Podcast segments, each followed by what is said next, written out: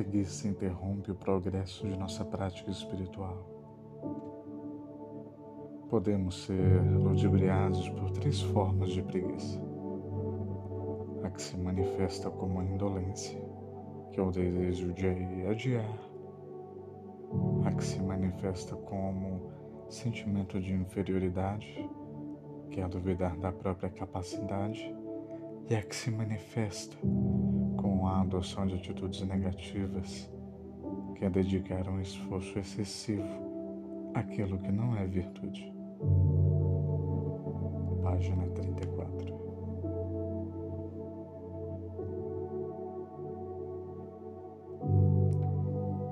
Uma criança precisa crescer de modo a transformar-se em um jovem bem proporcionado, mas esse crescimento leva tempo. Não acontece da noite para o dia. Da mesma forma, a transformação e o aperfeiçoamento da mente também levam tempo. Hoje em dia, há lugares em que se promove o crescimento acelerado de animais, como porcos, aves e bovinos, por meio de certo tipo de injeções. Depois, esses animais são mortos e consumidos. É uma prática negativa que também afeta, de certo modo, o ser humano. Quando falamos de prática espiritual, é igualmente impossível injetar certas qualidades na mente para obter sua transformação imediata. Página 35.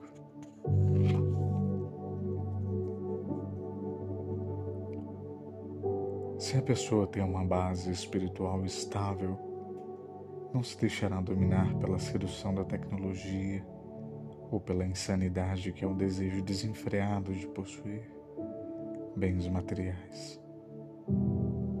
Essa pessoa saberá encontrar o equilíbrio, sem querer demais e sabendo valorizar o que já tem.